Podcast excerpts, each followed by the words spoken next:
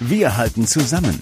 Das tägliche Corona-Update aus der Region. Herzlich willkommen auch am Sonntag zur neuesten Folge unseres Corona-Podcasts von Radio 91.2, Antenne Unna, den Ruhrnachrichten und dem Hellweger Anzeiger. Mein Name ist Florian Joswig, ich bin Journalist und halte euch hier mit den wichtigsten Infos und Entwicklungen auf dem Laufenden. Und zwar direkt aus der Region, also aus Dortmund und dem Kreis Unna. Aber wir haben natürlich auch den Rest für euch im Blick. Unter anderem ist ja seit heute Nachmittag klar, es wird ein Kontaktverbot geben. Treffen von mehr als zwei Menschen in der Öffentlichkeit werden verboten. Darauf haben sich Bund und Länder verständigt. Das hat NRW-Ministerpräsident Armin Laschet gesagt. Ausnahmen sind natürlich Familien und in einem Haushalt lebende Personen. Und Laschet hat auch drastische Bußgelder bei Verstößen angekündigt. Es könnten Strafen bis zu 25.000 Euro verhängt werden. Es gelte eine Nulltoleranzpolitik gegen Regelbrecher, sagte Laschet.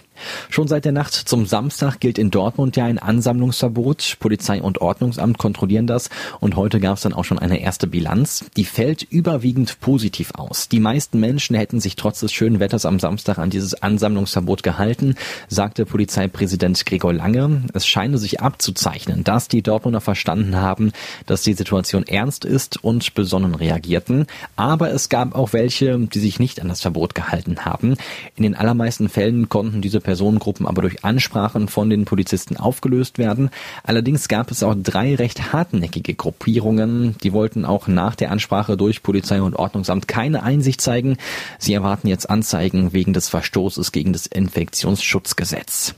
Auch in Lünen waren am Wochenende rund 20 Mitarbeiter des Ordnungsamts im Stadtgebiet unterwegs, um ganztägig die Umsetzung der Verordnung zu kontrollieren, verstärkt auch noch durch private Sicherheitskräfte. Am Samstag lag der Schwerpunkt bei der Kontrolle der Gewerbetreibenden. Supermärkte sind aktuell dabei, das Personal an den Kassen mit Plexigas-Schutzwänden zu schützen. Die Parks, Spiel- und Bolzplätze waren Schwerpunkte in der Außenkontrolle. Da sind inzwischen alle Plätze auch optisch abgesperrt. In zwei Gaststätten allerdings wurden nach fünf 15 Uhr noch Gäste angetroffen. Hier wurde mit dem Betreiber und den Gästen der Dialog gesucht und das Lokal geschlossen.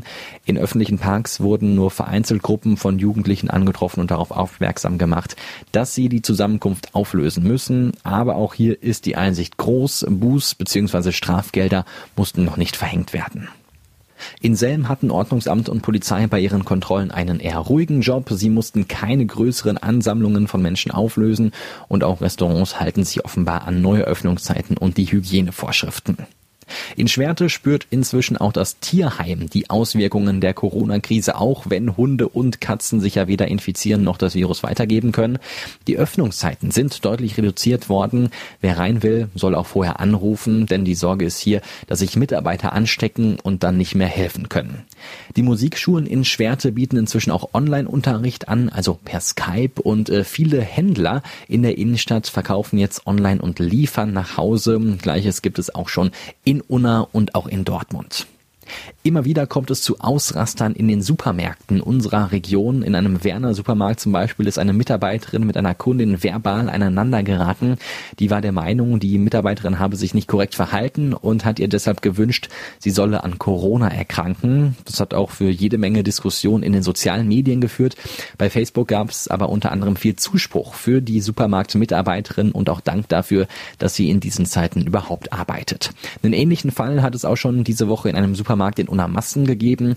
Eine Mitarbeiterin wurde da von einem Kunden mit einer Milchtüte beworfen, nachdem sie ihn gebeten hatte, nicht zu viel Milch zu kaufen.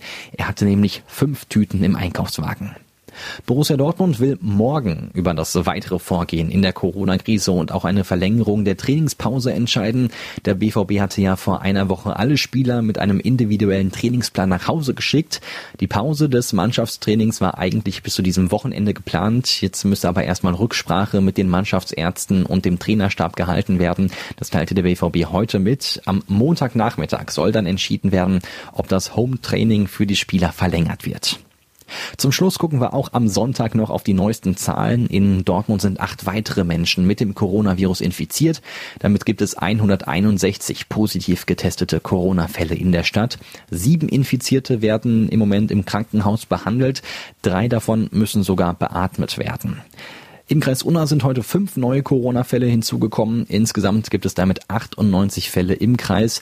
Am stärksten betroffen ist hier Schwerte. Ja, und damit war es das auch schon wieder für heute mit unserem Corona-Update von Radio 91.2 Antenne Unna, den Ruhrnachrichten und dem Hellwiger Anzeiger.